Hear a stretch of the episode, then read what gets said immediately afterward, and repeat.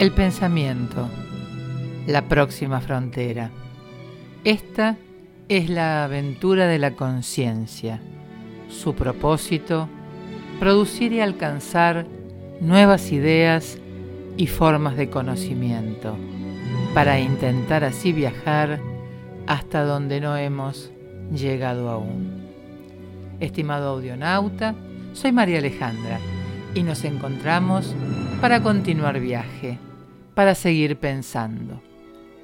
La semana pasada comenzamos a hablar sobre la conciencia y cómo puede activarse luego de haberse encontrado confusa, cautiva u obnubilada.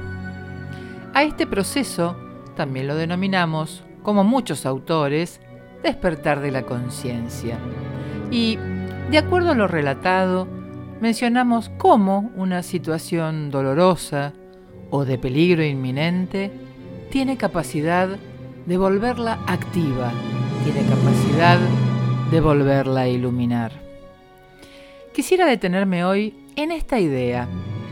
¿Cómo el dolor o un peligro inminente sirven de estímulo para poner en marcha los mecanismos necesarios para que la conciencia tome decisiones que eventualmente nos alejarán del daño inminente o nos ayuden a dirigirnos hacia otro destino.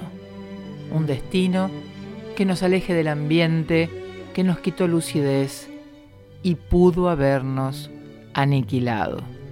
Porque en el contexto de este relato, de este ejemplo, se produciría una paradoja. La paradoja consiste en que un estímulo tan adverso y de tan mala reputación como el dolor pueda mostrar un aspecto positivo. Actuar de despertador de la conciencia, actuar de resucitador de la conciencia. Estuve pensando mucho en esta idea y en cómo presentarla para que resulte atractiva y usted, mi estimado audionauta, no se sienta ofendido por la osadía que desplegar esta idea significa. Bueno, estamos de viaje. Nos dirigimos hacia la aventura. Correremos el riesgo. El martes pasado dejamos en claro que el dolor irrumpe en nuestras vidas sin anunciarse ni pedir permiso. ¡Qué estupidez, ¿no es cierto? ¿Quién, en su sano juicio, le abriría las puertas al dolor si éste pidiera permiso o solicitara ser bien recibido? Pero, más allá de esta jocosa paradoja, intentemos bucear en la sustancia de esta idea. El concepto del dolor, definir al dolor, intentar hablar del dolor, es en extremo complicado. Las personas inmediatamente cambiamos de tema, lo evitamos, lo minimizamos y hasta llegamos, no sin un toque de superficialidad, a hablar sobre los resultados de habernos topado con él con frases como del dolor aprendo o aprendí tal cosa o el dolor me enseñó tal otra cosa. Sí, sí, me dolió, pero seguí adelante y mira qué bien que estoy. Oh, el famoso lo que no mata fortalece. Pero son pocos los que se detienen a describir las circunstancias en que el dolor los asaltó. Los golpes y los revolcones que ese dolor provocó. Pocos se detienen a describir la noche oscura de su dolor, los infortunios, y los temores que agitó. O pocos son los que describen en qué estado los dejó. Pienso que en tiempos dolorosos como los que estamos viviendo, hablar del dolor es en extremo importante. Por ejemplo, todos nos hemos encontrado alguna vez en la vida con un gran dolor, ya sea físico o emocional o ambos. No resulta posible separarlos. ¿Quién de los que ha padecido un dolor no ha pensado en ese mismo momento en la existencia de la muerte o en la posibilidad de morir? ¿Cuál de nosotros, al sufrir un traumatismo, sentir un golpe fuerte, un hueso roto, una muela que no deja de pulsar, una herida que derrama sangre como un manantial, no ha pensado por un momento en la posibilidad de morir? ¿Cuál de nosotros, al entrar a quirófano por una cirugía ordinaria o por el hecho de parir, no ha pensado un segundo en la posibilidad de la muerte? ¿Cuál de nosotros, ante el malestar de una intoxicación aguda o de los efluvios de una fiebre rebelde y en ascenso, no pensó en la posibilidad de morir? ¿Cuál de nosotros, ante un hijo que convulsiva o el estrés respiratorio de un broncoespasmo, o un ataque agudo de asma, no pensó en la muerte. Podría seguir. Son innumerables las situaciones ordinarias, domésticas, cotidianas, que nos hacen pensar en la posibilidad de morir, aunque más no sea por un instante.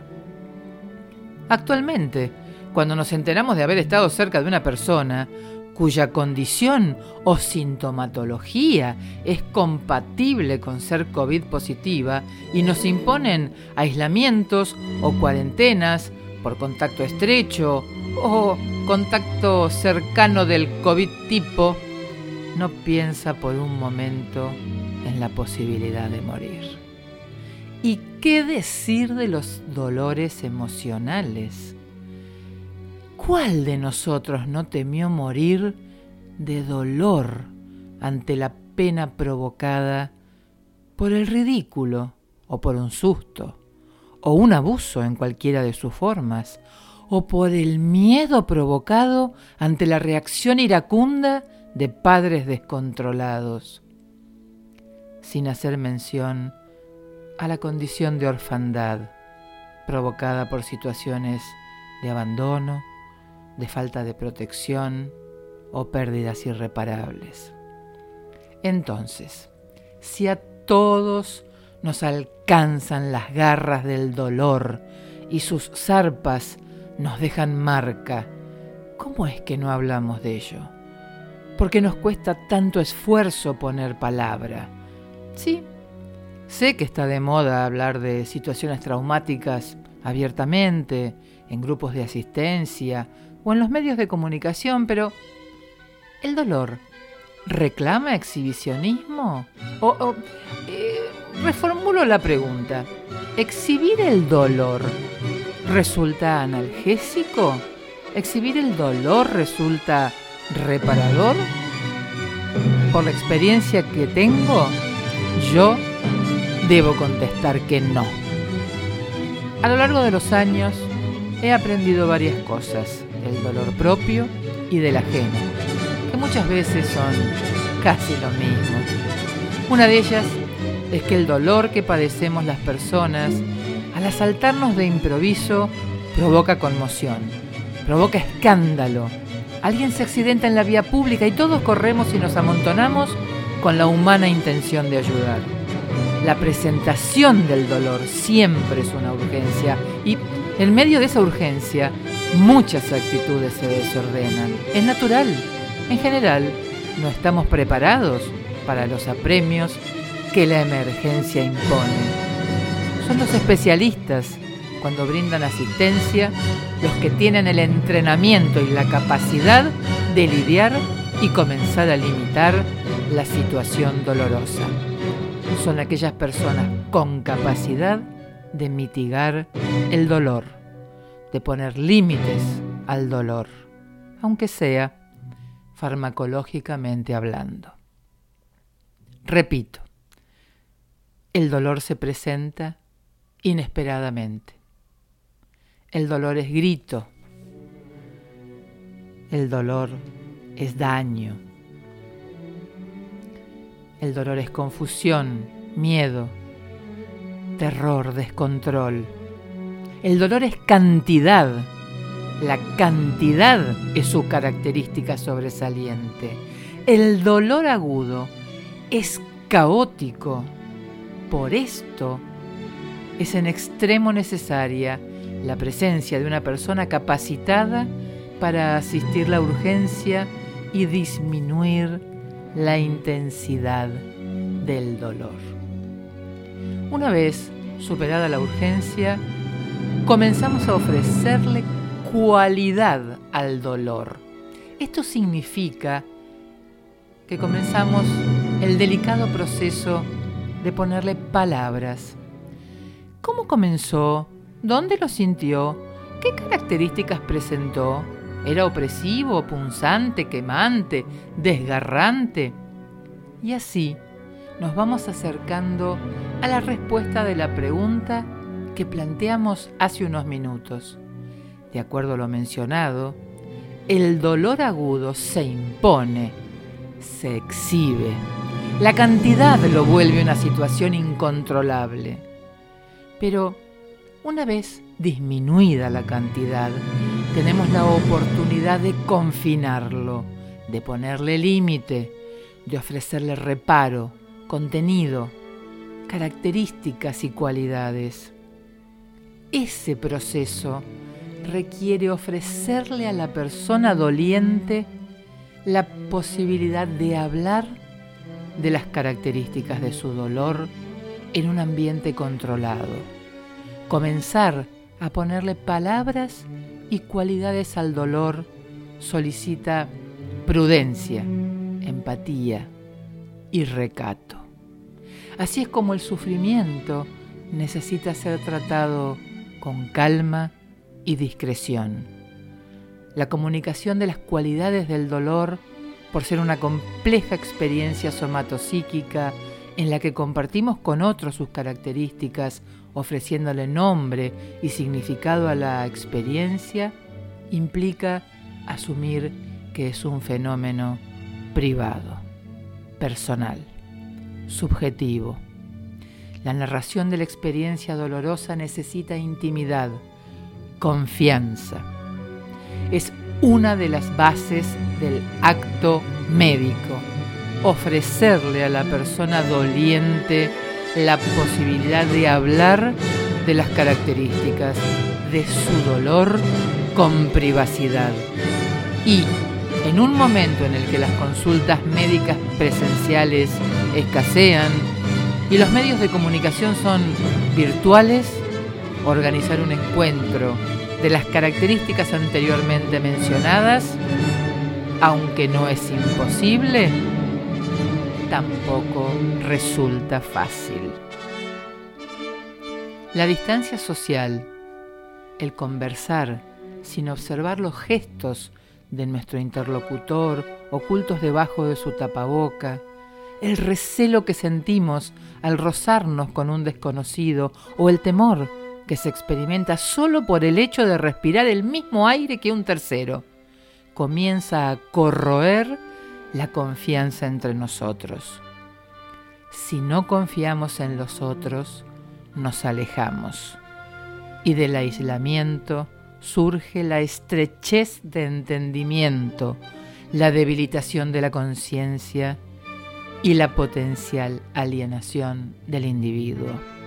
Por tanto, si no podemos excluir el dolor de nuestras vidas, ya que la pretensión de una vida sin dolor es tan vana como vivir sin tomar conocimiento del final, vivir sin tomar conocimiento de nuestra muerte. Quizás debamos juntar todo el valor del que dispongamos para fortalecer nuestro carácter y atravesar tiempos dolorosos con la fortaleza y disposición de ánimo que las circunstancias ameriten.